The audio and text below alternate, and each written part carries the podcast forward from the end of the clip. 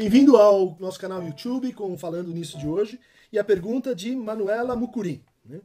Ao ler Freud, constantemente me deparo com a centralidade dada ao conceito de complexo de Édipo e suas obras. Contudo, no tocante à constituição da moralidade, percebo a ênfase freudiana na figura paterna e seus substitutos, o líder, o Estado, Deus, etc., e não nas exigências maternas. Por que isso ocorre? Ademais, qual a semelhança desse fator moralizador, o pai, em Freud e em Lacan? Duas colocações muito interessantes e que vão dar trabalho. A primeira diz respeito a essa, essa primazia no complexo de Édipo do papel do pai. Né?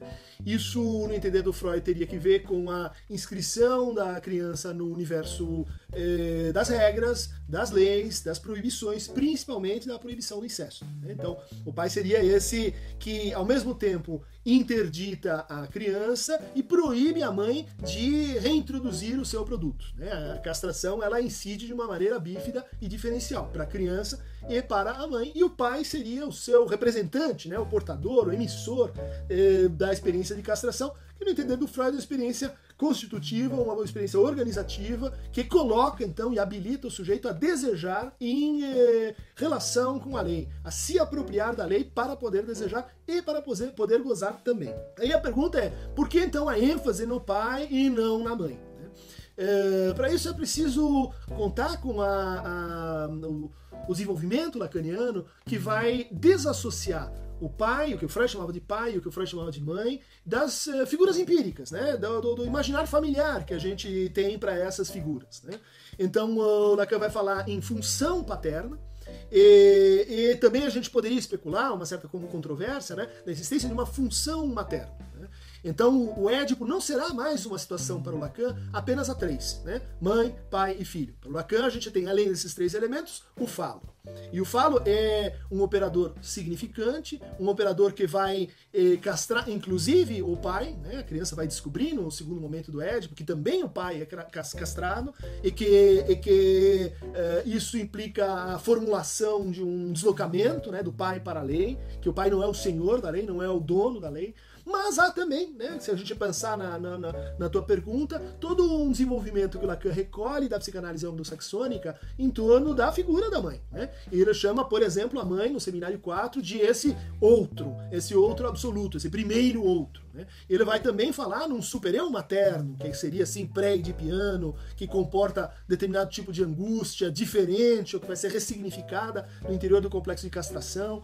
É, a experiência materna vai estar ligada para o Lacan uma experiência inicial de metonímia, né? da criança se experimentar uma extensão, uma contiguidade é, do desejo materno e da própria mãe. Né? Daí a recuperação desse, desse jogo né, do for da que o Freud descreveu, em, além do princípio do prazer, né, em que uh, a, a, presença e a ausência da mãe são formativas do objeto. Né? Elas vão criando o objeto por simbolização dessa ausência. Uh, ademais, qual a semelhança de fato, desse fator moralizador, o pai, em Freud e em Lacan? No começo, Lacan é, absorve e desloca essa ideia da, do pai, né, do pai freudiano, para a função paterna, do, do pênis falo para, enquanto parte da anatomia em Freud para o falo enquanto um significante, enquanto um fato de linguagem. Né, ele passa do 3 para o 4, e ele lê o complexo de Édipo como uma estrutura, né, ou seja, um conjunto de problemas que são equacionados de tal forma a dar contorno para uma impossibilidade. No fundo, para o Lacan, o incesto é impossível, não é que ele é apenas inventado interditado. Ele é impossível, uma experiência que, que, que, que, implica num completamento que é criado segundo uma lógica mítica, né? que nunca ocorreu e nem nunca vai ocorrer. O fator moralizador uh, em Freud é duplo ou triplo. Né? Ele corresponde ao ideal de eu, que é aquilo que a gente gostaria de ser, mas ele também corresponde ao super-eu. Essa instância que para o Freud é principalmente interditora, que diz não que não que diz eh, você precisa metaforizar o pai para poder se apropriar e desejar um objeto que é como a mãe. Lacan vai instabilizar isso, vai dizer não, uh, o super-eu não é só uma fonte de interdição e, portanto, um organizador simbólico. Ele vai ler o mal-estar da civilização e dizer o super-eu é uma fonte de desorganização, ele é uma fonte de impelência ao gozo, ele é a fonte de um imperativo que a gente confunde com a lei, mas que não é a lei, é uma espécie de máscara da lei, um imperativo de gozo que obriga, que condena o sujeito a gozar e gozar particularmente com a sua fantasia. A dizer para o sujeito, é preciso gozar mais e mais. Bom, esse não é mais o pai. Esse não é mais o pai freudiano, nem uma figura do pai freudiano, e ele absorve um pouco do que a gente encontra na figura materna, nas angústias que, que, que estão ligadas a essa figura, nos, uh, nos ícones do incesto, e que o Lacan vai traduzir com esse novo conceito que ele introduz na psicanálise, que é a noção de gozo.